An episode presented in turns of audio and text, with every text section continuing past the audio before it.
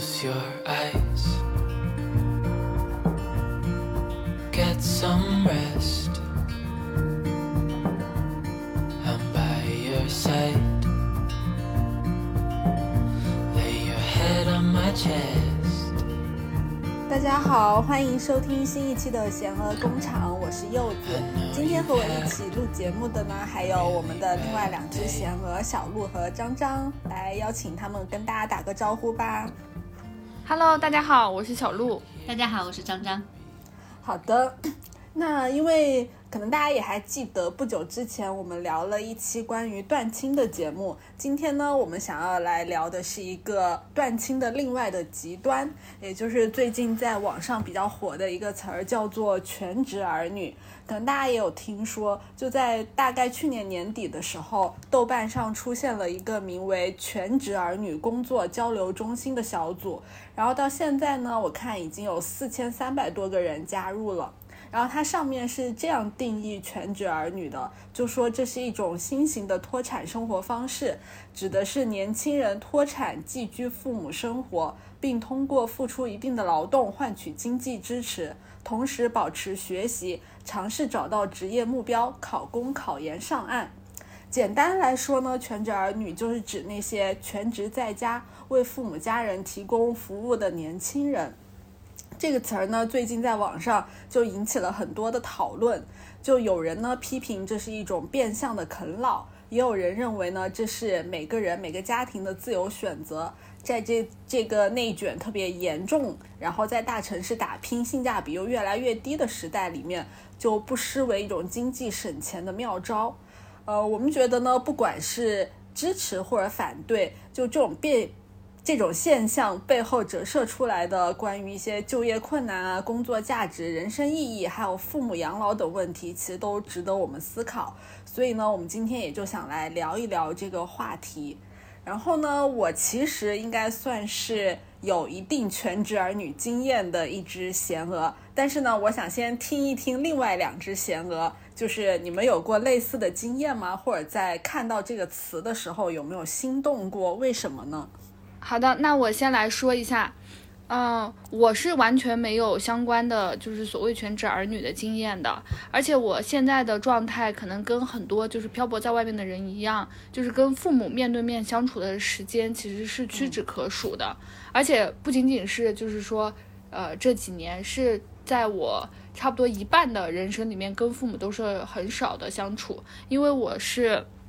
呃，初中的时候就住校，就是一个星期回一次家，然后高中就换到另外的一个城市去读书嘛，然后那个时候就变成一个学期回一次家，然后到大学，然后到工作，呃，之后就更是了，就是回家的时间其实是很少的，所以，呃，我应该在家的时间最长的，其实就是比如说过年的时候。呃，也就是一个星期左右，或者就是最长就是疫情之后，因为三年没有回家嘛，然后再回家就差不多有半个多月，所以对我来讲，就是全职儿女的这个这个状态几乎是非常陌生，而且让我觉得非常难以想象的。然后，呃，我看到全职儿女这个说法的话，嗯、我觉得我知道很多情况现在可能是被动的，因为现在毕竟就是工作也很不好找嘛。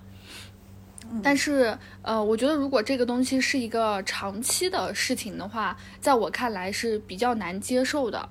嗯、因为我觉得在我的观念里面呢，就是以现在的这个现在以现在的这个社会形态来说，我觉得成年以后，呃，工作然后去赚钱养活自己是一个很基本的事情。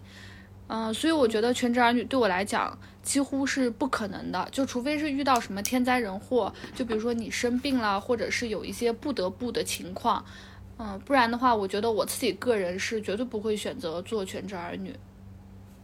哦，真的完全没有一点点心动吗？就是在家躺平。完全没有心动，因为我觉得，嗯，我能设想到，就是当然你如果短期回家的话，会觉得很轻松、很自在，或者没有什么压力。但是我设想一下，我觉得长期来讲，应该会出现各种各样的问题。对，所以我觉得我是完全，只要我有能力的话，我应该是完全不会考虑。嗯那张张呢？有没有心动过？听到这个全新职业？我有心动过，我记得我当时看到那个 好像是《新周刊》吧，他还专门出了一个热词的那种日历，我还特意把这张图存下来。我就在想说，就是以后可能我也有机会用上，就把这个呃海报发给我爸妈，你看，就是合理合法 当全职儿女，就是当当在家当蛀虫。就是我我心动的时候是真实的，特别不想工作的时候。然后就像刚刚那个呃。柚子介绍的关于这个词儿的定义，我觉得它不是说把它当成一种终身的职业或者是长期的状态，它可能更像是短期的那种，就是因为说工作上没有更合适的选择，没有更好的选择，或者因为这样那样的原因吧，就是可能跟爸妈那种呃真正的生活在一起，然后解决一些家里的劳务，甚至帮爸妈解决一些他们的需求，我觉得这个是。呃，用兼职儿女来形容会更加贴切，因为像我们这种状态，基本上没有做到 儿女的本分。就是现在，我们看，你别说去帮家里做一些劳务活动了，我觉得你能就是保持那个比较频繁的交流，至少对于我来说都会比较少。所以我有时候在外边实在是非常累，然后可能又觉得，或者是觉得工作里边不太有价值的时候。我我是会思考说，如果把这样的时间精力，其实用在家人身上，是不是会更好？因为它不竟然是呃单纯的陪伴父母嘛，然后也可以是家里其他的长辈啊，或者是甚至家里的小辈，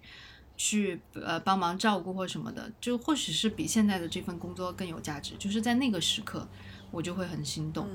然后我虽然没有这个经历，但是我曾曾经试图过。我之前有就是当 上上一份工作懈怠的时候，其实我当时换工作的时候，我就给自己计划的是允许自己休息三个月到半年。那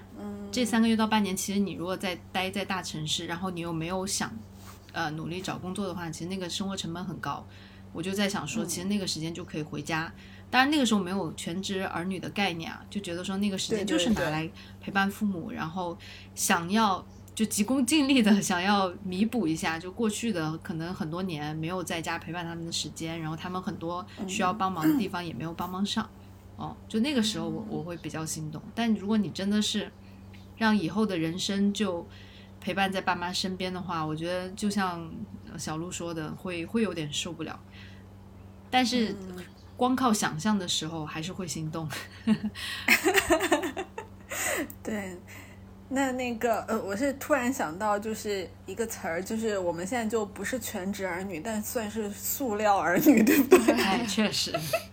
扎心了，老铁。对，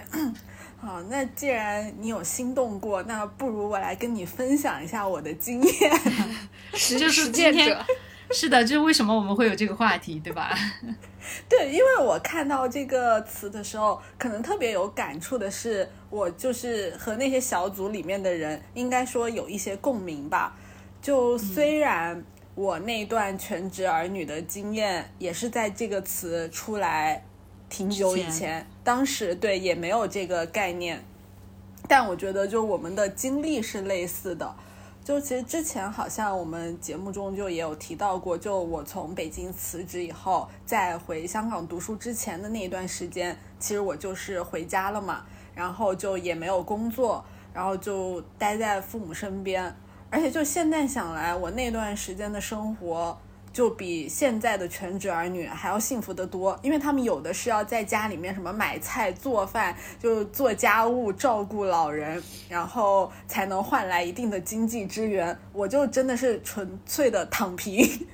然后就每天就是陪父母玩，然后自己也玩，然后就还能干一些自己喜欢的事情。然后有时候吧，想说给爸妈就是做个饭，然后。就让他们吃吃开心一下，但他们都挺嫌弃我的，然后就说还不如不做。那所以我最后就也没做。就当时的状态也真的就在是在家一个蛀虫的状态，就是 什么也不做，然后就是爸妈有时候还会经常关心一下，哎，你的存款有没有够不够钱出去玩什么的。嗯，对你那不叫全职儿女，你那叫做全职摆烂。嗯，对，就现在听这样听起来，是不是还挺幸福的？确实，是，嗯，但是呢，就真的是听起来很幸福。其实当时我的那种心态也是蛮复杂的。就最开始的时候可能还好，因为觉得是短期的嘛，就只是一个暂时性的，所以也不会有太大的心理压力。但后来时间稍微长了一点以后，就我是能明显感觉到自己的那种心理压力的。就一是就是你的同龄人都在工作，然后但是我没有，然后我就是在家闲着。然后就大家看起来都好像很有目标，然后就算没有目标呢，也是在努力辛勤的做事。但我就是好像既没有目标，也不想做事，真的就是有一种很摆烂、很逃避的状态。嗯，然后我觉得跟就是现在的就是很多就是被迫在家的全职儿女相比，其实我当时多多少少是有一点主动的那种心态的。就其实，因为当时应该来说找工作还没有像现在这么困难，然后我觉得我当时主要是处于就是人生迷茫阶段，然后就是不知道想要干什么工作，然后就不想找工作，然后爸妈就觉得，嗯，就人嘛一辈子也要工作那么长一段时间，然后你回来休息一下挺好的，就也为我创造了这么一个条件，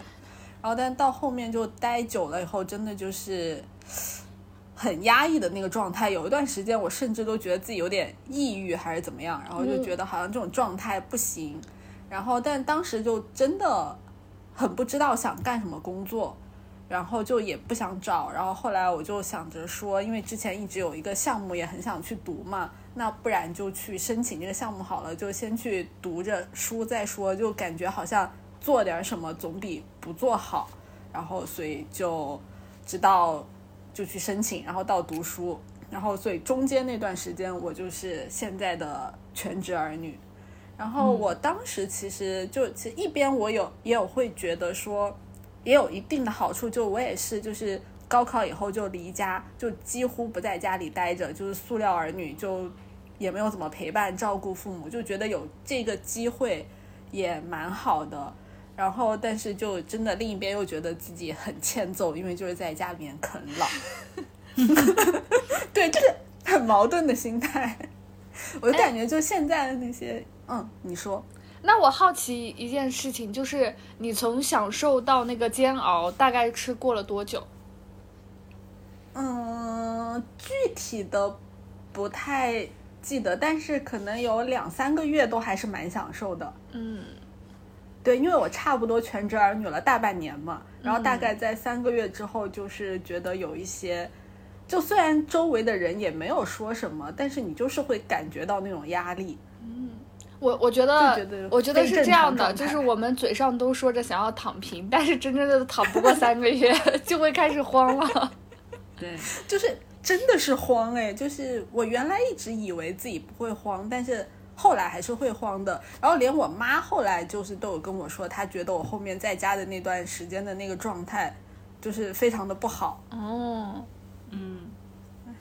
我觉得可能是我不知道是我们被教育和训练成这样，还是怎么，就因为你你在家里当所谓全职儿女的那段时间，其实也不是什么都不做，但是好像没有一个目标感，就像你描述的，就你不知道怎么去评估，就每天哪怕做了很多事情，他的。收获或者他对之后的价值到底到底是什么？所以三个月感觉就是一个期限，就是你可以忍受三个月以内没有目标感，但三个月以后没有目标感，就是就是自然而然的焦虑。嗯，是，我觉得我们其实真的已经被训练成就是无法停下来的那种那种感觉。有时候那个连心理的状态都像机器一样，就跑起来就没有事情，但是停下来就容易坏掉。嗯，真的是很愧疚，是，就是稍微停一停，你就会觉得妈呀，就是你想摆烂一天，就摆烂的时候很爽，可能摆烂完以后，那个晚上你就开始后悔，我怎么又摆烂了一天呢？对，就感觉浪费了一天。对，是，哎，那就是。我刚才说的都是我自己的一些真实感受，那就是作为你们没有做过全职儿女的人来说，就是让你们想象一下，你们觉得做全职儿女有什么好处和不好的地方吗？嗯，我刚刚听了你的描述啊，我觉得，因为我是那种做什么事情之前我会思 虑的，要做调查，我会思虑的比较多，但是那种思虑哦不是说犹豫不决，就是我会分析一下，就可能会出现的状况，我应该做好什么样的心理准备。就是如果我去做那个全职儿女的话，我觉得我需要先调整一下自己的心态，因为我觉得其实有时候不是那件事情，或者是你在做全职儿女期间的感受好不好，其实是一个心态的区别。就比如说，如果如果我去做的话，我就是先要调整到心安理得，就充分自洽，就我要充分认可我在做全职儿女的这段时间，也是在某种程度上是在工作，在运作。就比如说，我可能会设一些目标，就是让自己的这个事情就看似摆烂的这个过程当中，其实是在实现一些价值的。就比如说，我可能做一些要跟带爸妈出去玩体验的那种计划。我我记得当时其实你也有你也有在做，然后我可能在日常的事物里边需要强制性的就。就有点像定 KPI 一样，就是我需要完成哪些家务，减轻爸妈的负担，然后还要重点做一些调研，比如说跟爸妈聊一下，就他们到底觉得我不在身边的这几年，他们的缺失感是什么，然后对症下药的去解决，就是把它做当成一个系统性的任务，要一步一步去规划和完成，然后并且把这段时间加一个期限，这样可能你就会觉得说，哦，那我在这段时间内，我哪怕是也给自己安排一些假期，那你上班你也得有周末，对吧？那我也也是每周我要有两天是不要跟父母接触，或者是不在家里，或者是不受他们的控制。我那两天哪怕我就是躺在床上啥也不干，那也是我的休息日。对，就你我可能会先做一个这样的计划，然后告诉自己，你看有一些充分合理的计划了以后，你做这件事情的价值它，它自然而然就是那个目标感嘛，其实先建立起来。然后我就会觉得，不管我在做这件事情当中别人的眼光或者别人的人生进度是什么样的，我就还是可以接受。但是如果我发现啊，我在做这件事情上，我就不能非常的就先想先想明白，先自洽，而是最后想到最后还是觉得它是一个被迫的选择，就是它不是我主动的一个选择的话，那我就宁愿让自己处在另外的忙碌的那种打工的状态，我可能都还是不会考虑去做这个全职儿女，或者说我不会把它当成全职儿女，我会更更倾向于就把它当成一段时间的休息。只是这个休息的时间，我可以自以前是选择自己休息嘛，那我现在选择在在爸妈身边回回家里回老家，然后节奏呃舒缓一点的休息。对，就是不要把它，因为我觉得啊，全职儿女多多少少还是有点太美化了。很多人在完全迷茫，然后也不，其实他在家里也不一定真的能创造价值。就像你说的，有时候父母并不需要我们去帮他完成家务这件事情，对他们更多的嫌弃你，是的，就是你又做不好，然后然后你还会在父母面前晃的，让他们也开始担心，开始焦虑。所以我觉得也也不要过分美化。如果是把它设成了一个我的人生阶段，那我还是会把它当成一个目标去完成。就是你要对得起这个名称啊，所谓的全职儿女，你还是在职的状态，对吧？你你得做有用的儿女吧。就是真的要把它做成一份工作，不能像我一样摆烂在家。嗯。对对，但是我我想了一下，我可能还是会就是短时间的可以，就像你讲的，我会把三个月设成一个期限，或者是两个月，但长期不行，因为我觉得长期对于我来说，它影响的就是那个，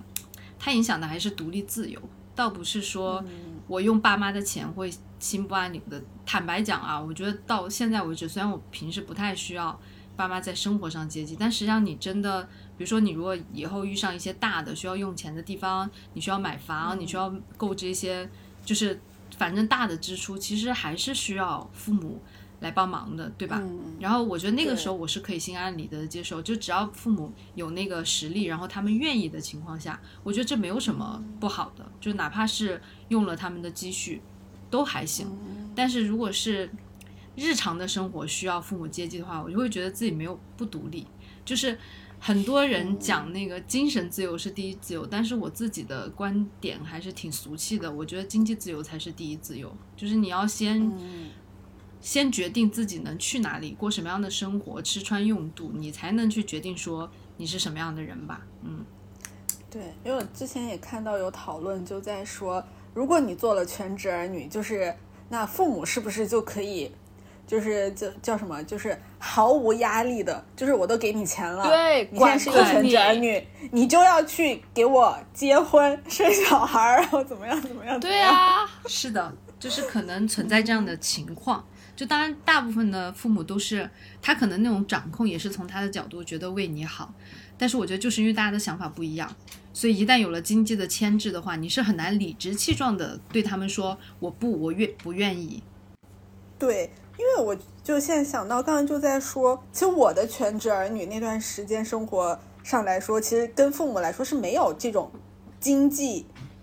和我的自由的这种交换的存在的。嗯，其实我感觉那段时间就真的只是因为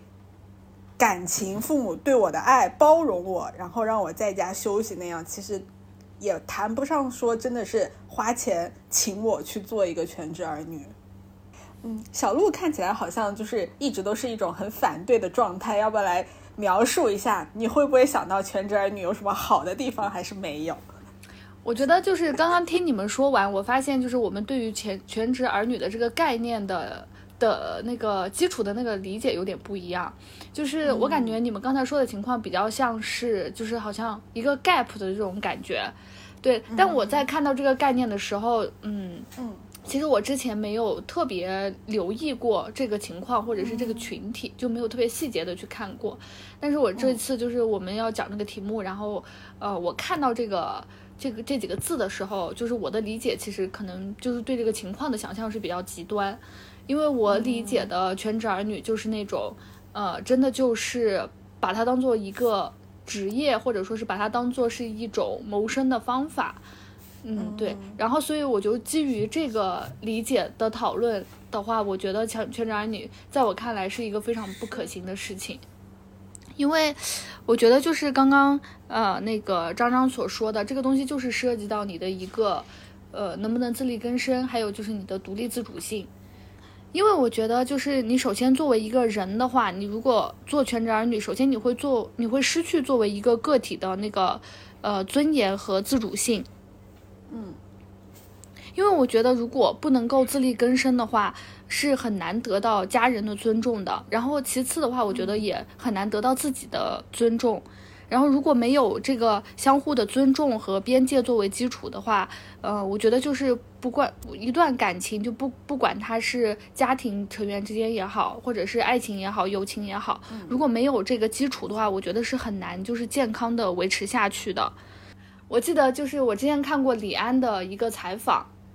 然后他大意是说，他说他之所以就是跟家人能够相处的好，是因为他觉得就是你不要觉得她是你的太太，然后所以他对你的一切付出都是理所当然的。就是说你作为一个丈夫也好，作为一个父亲也好，你是每天都要再去挣，就是他们对你的这份尊重的，就是你要就是包括你赚钱也好，你做一个好父亲的角色也好，就这个东西并不是天然或者是理所应当你就会得到的，而是说你要有所付出，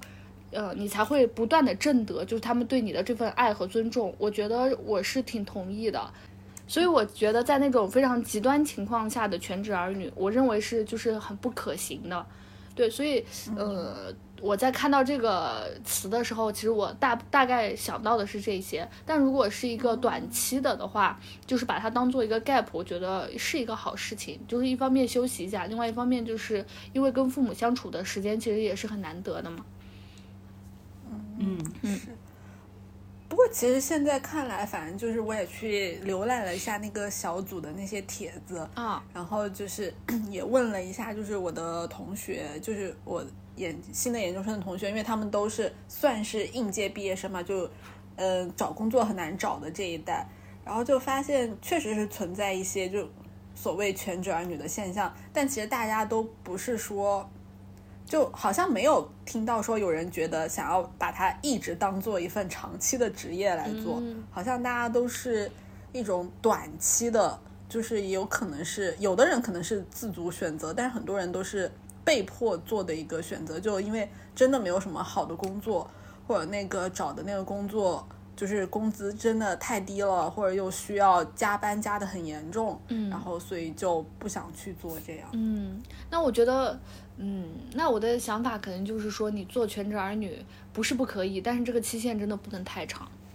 嗯，嗯，是，所以甚至就你刚才全职儿女可能是个假概念，它就是一个 gap 期，对。只是说你是你以哪种状态度过这个 gap 期，然后你陪在家陪伴父母，以一种更积极的态度去做那个儿女的这个角色，可能就被叫做全职儿女了。全职儿女，对嗯，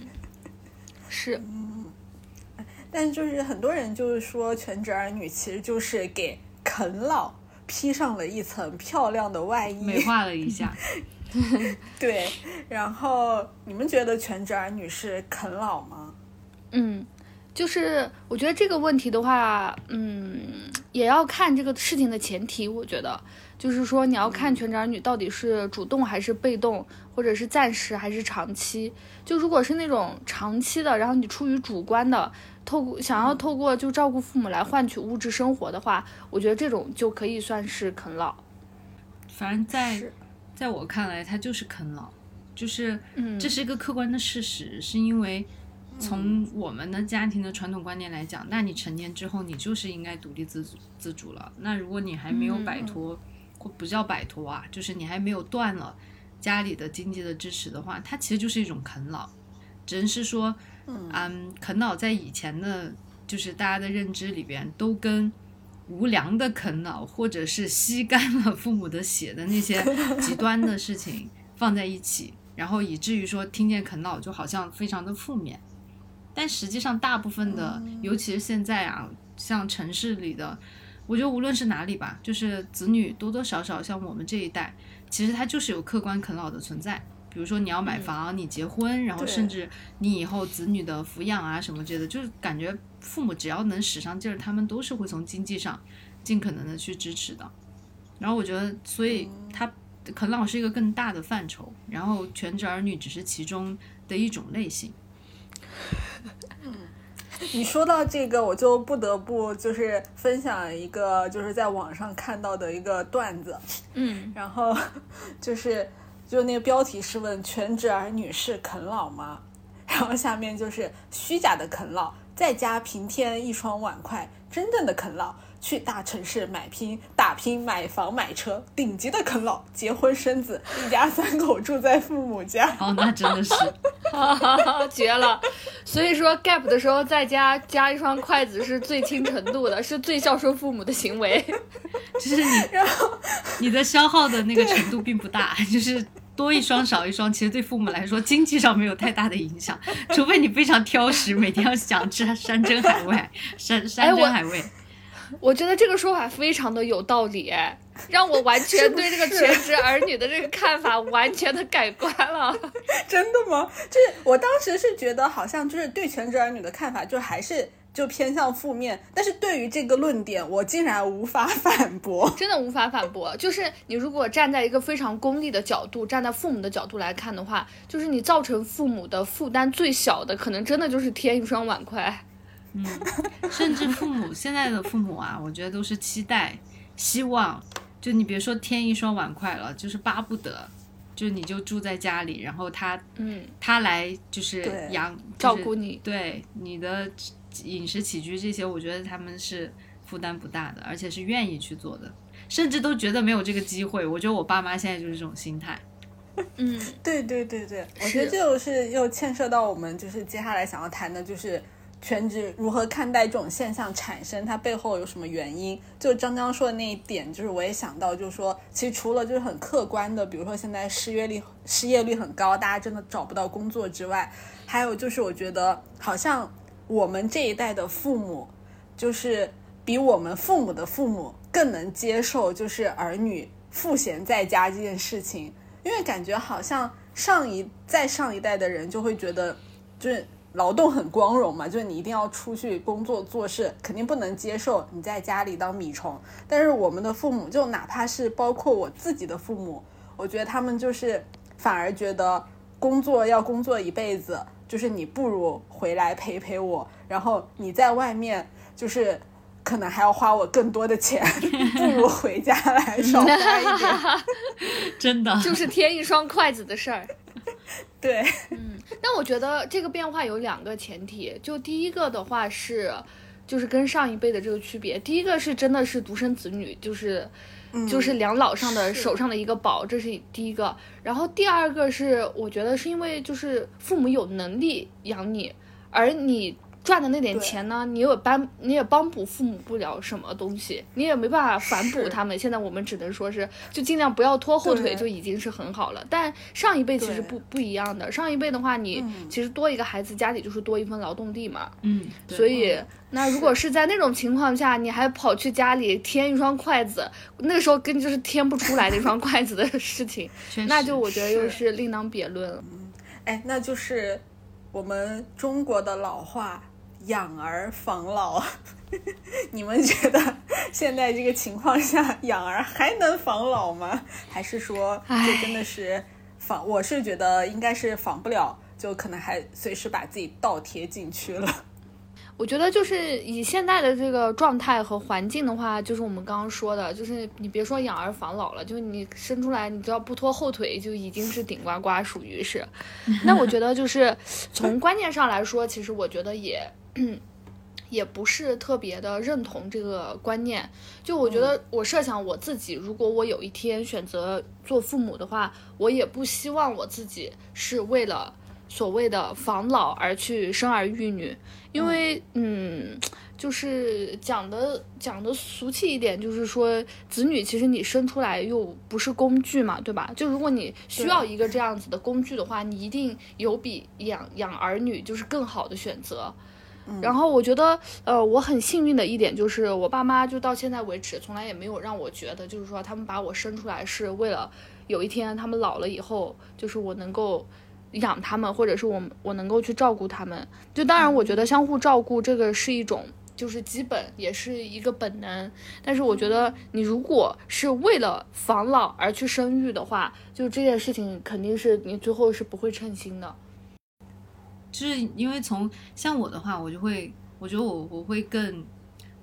呃，从完全理性的角度来来看这个事情的话，倒不是说我对养儿防老这件事儿很悲观，而是它就从概率上来讲都是这样的，就是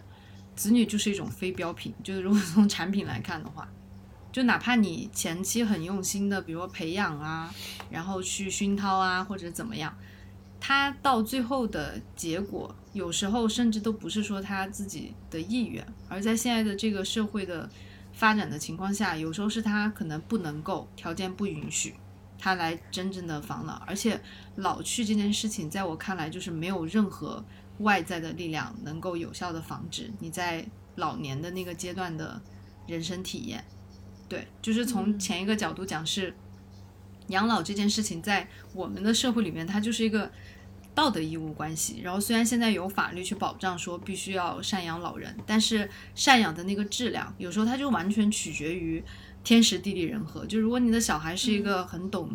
情义，然后很孝顺的人，同时他有这个财力，他还有这个时间，能够在你身边，你需要的时候去帮到你，那这真的就是走大运了。但是大部分的情况下，这就是一场终身的豪赌，就是你你不知道，就是赌，对，就是赌，你不知道有哪个条件可能会导致你想要防老的这个美好的愿望就就就破碎了。然后从老老去的这个角度来讲，我也觉得再孝顺的儿女，就是在当父母老去的时候，都不能帮他承受那个因为衰老带来的很多的痛苦和焦虑，就是无论从身体上还是心理上。是再好的儿女都解决不了防老的这件事情的，嗯，所以我就觉得反而就无所谓。就现在可能爸妈觉得我们是因为不想承受，当然我我我觉得得承认了，就是养儿就生儿育女这件事情对我们来说，嗯，成本也太大，代价也太大。但另一个层层层面的话，即使未来选择生儿育女了以后，我觉得我我也是完全不指望他能在我老去的时候给我带来多少的回馈。嗯，是，我觉得这里，我觉得这里很适合总结成一个宣言，就是 养叫什么养老靠自己，不管你从那个物质层面还是精神层面，你可能都很难就是依去依靠子女依靠别嗯。人。甚至有时候伴侣都依靠不上。嗯，对，哦，我刚还想说，就是你说到养儿防老这件事情，我感觉就是我有这个时间去养儿防老，我不如拿这个时间多去搬点砖，去赚点钱更可靠。就是嘛，就是你这个，对呀，你起码你钱是可控的，但是你这个。儿女的质量 啊，这你能你能控制吗？这个 太多主观客观因素，好不好？那叫把命运掌握在自己手里。然后在在养养儿防老这件事情上，既然它是一个利益的，就是利害权衡嘛，我觉得现在我们做的就是一个很理性的选择。既然它的风险大，收益还不确定的话，那为什么不去做？就是回报确定性更高的事情，比如说投资在自己身上啊，就是或者投资做理财呀，可能都比养小孩来的划算。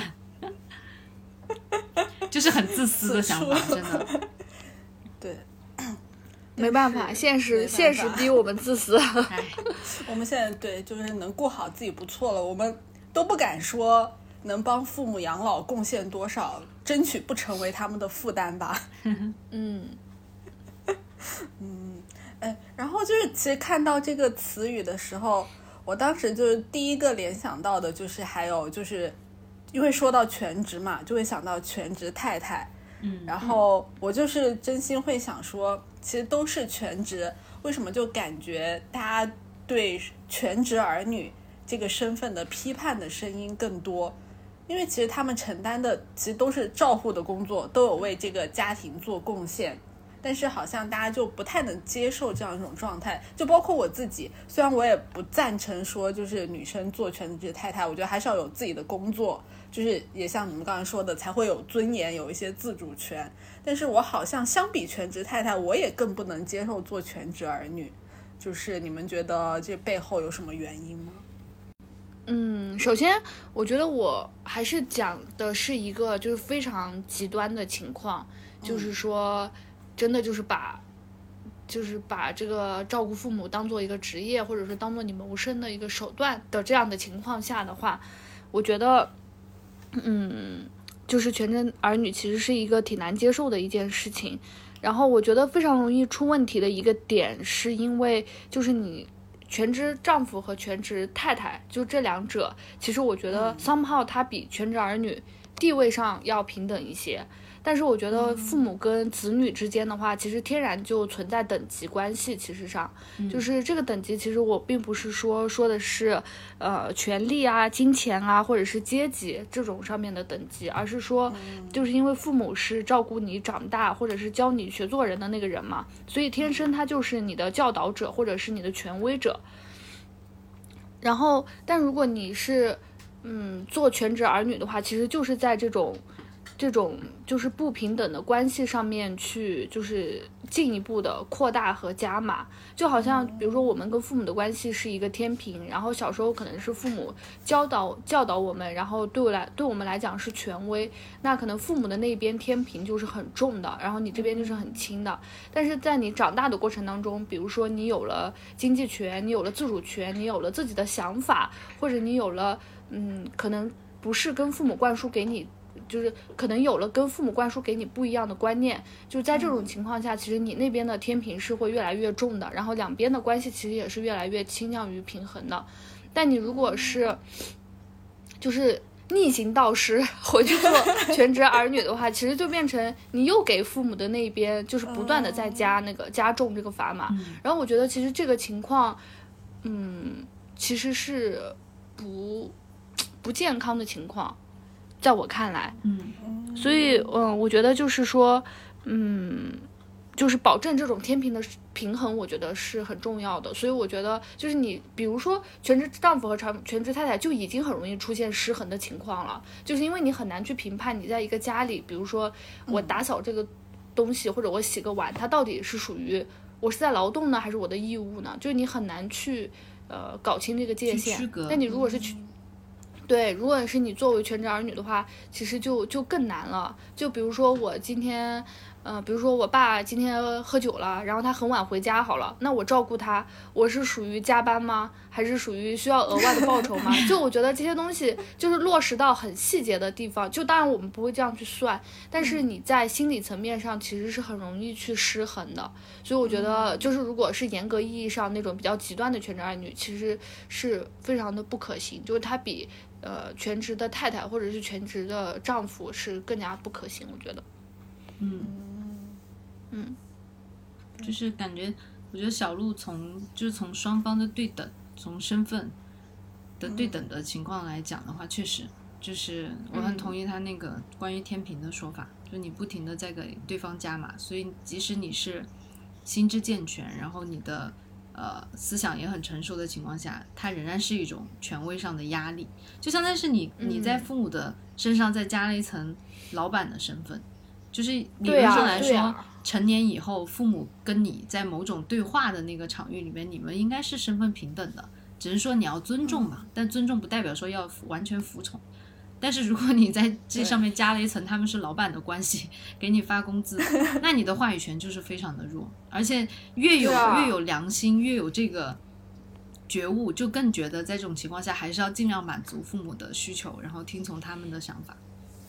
嗯，对，吃人手短，哎，吃人嘴软，真拿人手短。对啊，就是这样。而且我觉得，嗯、我觉得如果是换个角度来讲的话，无论是呃全职太太，或者是现在还有全职丈夫嘛，然后和全职儿女的，我觉得区别还在于是，嗯、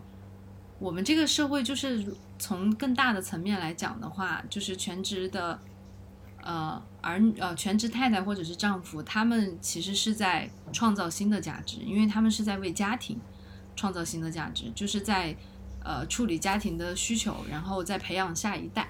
而下一代他就是嗯代表着未来的希望，他是一个增值的个体。是，对，但是老人的话，就在我们的社会观念里面，他哪怕地位高，但他也从生产力的角度，他属于过去，属于更多的是消耗，就相当于是你的全职儿女的角色做得再好，你也是在消耗父母已经创造的价值，然后也没有给这个社会创造新的价值，所以他的地位会相对低。这就是可能也是为什么大家觉得成年了以后就必须经济独立，去成为一个能创造价值的劳动力吧。我觉得这个东西是放在哪一个社会，你哪怕放在动物界，它也是通行的。就是如果你只对，对你只消耗、只吃食物，然后你不能产生任何作用的话，都是会被鄙视的。但全职的嗯太太，我觉得不一样，就他们有时候甚至是更主动的去创造更好的价值。因为我我周围我听见说，当全职，尤其现在当全职太太的很多都是高知的女性，就是因为她们发现，在抚养下一代或者是在维运营家庭的这上面，你与其花更多的金钱去请帮工，然后请保姆，实际上他们产生的服务的质量是和效率也是远低于全职太太来做这件事情。然后或者是他有时候考量是一个家庭里面，如果男生确实能挣得更多，那女生在家庭上发挥的价值，甚至是男生都做不了的事情。所以我觉得大家可能是在全职太太这个，我我个人我并不反对，就是有人会选择做全职太太，哦，但是他跟全职儿女，他显然不是同一个，就是同一不是同一种类型。嗯，对，好像这样说来，就是如果全职太太，其实如果有一天我们的社会真的能够承认全职太太她所所的，就是做的照顾工作的价值的话，其实可能就我们就不会不会再觉得这是一份没有尊严的工作。是的，嗯，是，但是好像全职儿女的照护价值能不能这样得到被承认，好像需要打一个问号。对，我觉得它跟社会观念也有关。就即使它能创造很好的价值，但是观念上来讲，就觉得子女呃孝顺，然后去照顾父母是理所应当。但是，对，对啊，但是丈夫或者是太太放弃自己的，完全放弃自己的事业，投身在家庭里边，他不尽然是理所应当。就因为现在男女多多少少还是在往平权的那个方向去走了。就虽然现状不是非常的理想，但我觉得已经好很多了。就是是有在大部分的场景里面，还是有那个就是去抗衡和平等对话的权利的。嗯，对，唉既然我们都已经聊了这么多，那最后让我们来聊一下全职儿女的出路吧。就是我感觉，就是对于那些主动想要长期去做全职儿女的人的，那倒是挺简单的，因为就是对于他们那种主动啃老的现象来说，那你的出路就是你自己解决，你自己出去赚钱就好。但现在就客观现实就是。很多全职儿女的状态其实真的是被迫，那就是如果真的我们的社会就无法提供这么多就业岗位，然后那这些就不管再怎么努力，但是也还是找不到工作的这一群被剩下来的人要怎么办？我就感觉其实这是个体很难去解决的问题，就可能要整个社会有一套什么样的机制，当然我也不知道，就是。就是感觉这是一个很难的问题，就是一直存在，也不是一个新的问题，就是从古至今，就是失业这件事情，就一直都是大家想要解决，但是都会一直存在的，只是好像现在这个期间那个矛盾更突出了而已。就想问一下你们有什么看法？我觉得这个矛盾会一直存在，因为它不是一个个人选择的问题。它里边很复杂，就是它跟养老和就业，和生产力的，呃，或者是和生产结构的变革都非常相关。哦，就是如果这个社社会都变成是所有的人都能在他合适的位置发挥作用，然后那这个社会也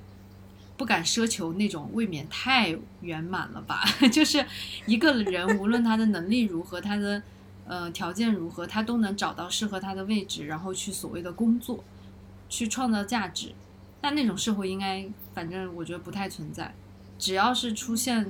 有就业不能充分就业、不能完全就业的情况下，他就会有全职儿女的这种现象发生。就是有的人他可能就是不能创造价值，他就是只能先依靠着家庭的力量，然后先活下去，对吧？甚至现在的很多全职儿女的。状况都不到这种程度，我觉得他们不是说完全找不到工作，就是他们只是在暂时没有自己满意的工作，所以就选择了这样一个嗯偷懒的偷懒的决定吧。因为你想啊，他与其去做那些他不愿意、看不起的工作的类型，或者是再忍一忍现在糟糕的工作。他当然愿意说，嗯，那我如果有全职儿女这个选项，我可以轻松一点。然后在你的老板，因为是父母嘛，完全信任你的状态下，也不考核 KPI 的情况下，获得经济收入和情绪价值，何乐而不为呢？就是听上去他就是一个很好的工作选择。但我觉得很多人还是把它当成一个借口，因为我觉得不不干扰。就像你说的，有的人找不到合适的职业，然后他把这个当做一个一份养老的工作嘛，那他可以想。想着说这份养老的工作，他可以不仅限于自己的家里，对吧？对，他也可以去做一些，甚至打一些零工，然后获得一些报酬。他如果完全蜷缩在家里，就是顶着全职儿女的这个 title 去去做所谓的做这份工作的话，我觉得就是他为了避免竞争、偷懒获得回报的一种方式。因为我觉得，就从单从这一点来讲，他跟全职妈妈也是也是不同的。嗯我觉得，嗯，陷入了沉思。就是我觉得，就是也是分分两种情况。就像刚刚柚子说的，就如果他是主动选择要当全职儿女的话，我只能记出那英的名言，就是那个 “这很难评，我祝他成功。” 这是他的名言吗？对，你没？对对对对对，呃。对，然后我觉得就是，如果是讲到现在的现实情况的话，当下我觉得你确实也很难去，嗯，就是说真的从个体的角度去改变什么。但我觉得可能如果我们能做的就是，嗯，毕竟现在就是环境也不是很好嘛，就如果身边有这样的人的话，就可能多一点给他多一点宽容喽，因为毕竟确实不容易，大家都。对吧？那很多时候也不是他主观的想要选择，或者是主动的这样的选择，他也是被迫，是无奈，然后可能暂时没有找到自己的出路，或者没有找到方向，然后以前可能这种情况还比较少，但现在有可能就是这两年情况也不好，有可能身边就是越来越多，甚至你可能家里也有也有人是这样。那我觉得可能就是多一点包容跟多一点宽容吧，只能是这样说。是，嗯我突然就是艰难的情况下，就是大家抱团取暖了，只能说是。对，之前就看想起来，就在做这个，就是写提纲的时候，就查一些资料，然后就看看到还有一个辩论赛，嗯，就是说辩论的题目叫做“全职儿女值不值得尊重”。哦，是吗？对，对，然后就还挺有意思的，就是我感觉就真的也是像你们刚才说的，如果他真的是主动要这样做的话，就不好评，确实祝哇，他这很难评，这个。但是对于那些就是迫于无奈的话，真的是我们也不能说不尊重他，就真的像小鹿说的，要多一点宽容吧，是，就是多给他们一些时间，嗯，就是可能就是才能让他们找到自己的出路，这样。对，而且我觉得现在的这个情况下，虽然我们现在这里大言不惭的各种批判，那说不定哪天我们就沦为全职儿女了呢，是不是？对，我们有可能被迫也 得在家里留那个什么对停留一段时间，也是嗯非常有可能发生的事情。是，我觉得我们讨论它的价值，并不是说要去批判它或否定它，或者是认可它，而是我们从各个角度拆，就是聊完了这个话题，你会觉得，如果从大的层面把它当成一个社会现象来讨论的话，它确实就是里边有很多无奈，然后是被动的选择，但是它缩到每一个个体的选择身上的话，它其实不关别人的事，因为你只能当你父母的全职儿女，就这是个人的选择和家庭的选择。嗯，所以就他他没必就是不必要接受别人的评价或者是审判，哦，而且我觉得作为个体的话，因为如果我自己是那个全职儿女的话，我觉得他可以作为一个调侃的，或者是、嗯当然也可以是心理上保护自己的一个保护壳一种保护机制，但是也嗯还是希望能够成熟的接受，就是它的本质是什么，然后我们不应该把它当成一个长久的状态，或者是真的打把它当成一种职业，然后也应该接受，它其实从工作或者从市场经济的角度，它就是没有出路的，就是因为它就是不创造任何的价值，它只能是 for 你爸妈或者是 for 你自己，就是的一个唯一性的身份才能产生价值。哦，我觉得就是认识到这种本质了以后，就也没必要去评价当全职儿女的人，然后嗯，也没有必必要一定要让社会认可全职儿女这种职业。嗯对，只是给我们就这种现象的出现，让我们去反思一下它所引发的那些问题，然后让我们虽然解法不一定有，但是多一点思考吧。是的，对，就是最后聊完了，就觉得说，嗯，虽然也不是非常愿意，但是如果有我们一天 被迫成为了全职儿女的话，也要那个叫什么，原谅自己，把它当成一个休息喘息的时间。嗯，是的，我们又和解了。又，我们每一期到最后的结局都是跟自己和解，与世界和和解。对，都是和自己和解，就是就是你在被迫接受那个选择的过程中，你还是积极的去面对嘛，就是在那个短暂的时间里，也要做好全职儿女这个角色。对，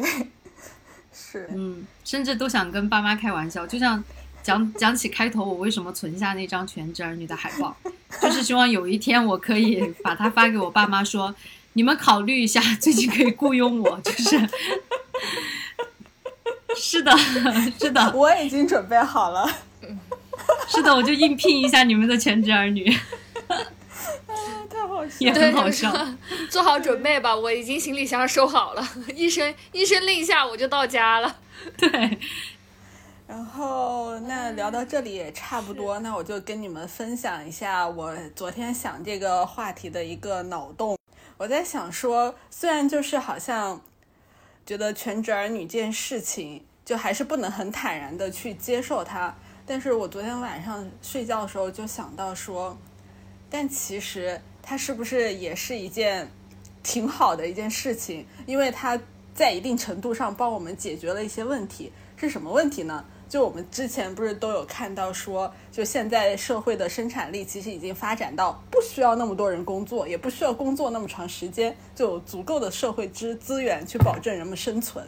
那我们现在人这么多，工作那么难找，是不是有那么一部分有条件在家做全全职儿女的人，他们去做全职儿女，退出了指那个工作市场的竞争？那其他的人是不是找工作就会容易一点？然后他们还部分的解决了养老问题，非常的乐观，我只能说，我觉得怎么说呢？你这个全人类的世世界观和视角非常值得 赞赏。是不是？那我嗯，是，我觉得也不失为一种一种解法，就是因为确实，嗯，我我其实我不确定啊，就是现在这个生产力到底是不是其实是过剩的，或者说我们其实根本不需要做那么多工作，也有足够的饭或者足够的资源，我不确定这个事情。但如果真的是这样的话，其实也不失为一种选择吧。反正你人类那么所有人都在勤勤恳恳的干活，然后有一部分人既然父母愿意养着，不干活可能也不是什么真的是不能接受的事情，是不是？所以我这个坚定的反对全职儿女的人竟然动摇了，在站在全人类的高度以后，就是 让他们有条件的就去吧，不要来和我们卷了。对啊，其实也有道理。你说如果人类是一群人的话，有条件的上，没条件的不是在家煮煮饭、吃吃饭，对。哎，说不定也可以。对，就本来是一个 还有点沉重的话题，但是就是我们再一次聊着聊着就与自己和解，并且让它拥有了一个开心的结尾。嗯，真的没想到哈，我还以为我会愤怒的批判。呃，我们今天这期节目也聊得差不多啦，那我们就下期再见啦，好的，拜拜，拜拜，下期再见。好嘞，拜拜。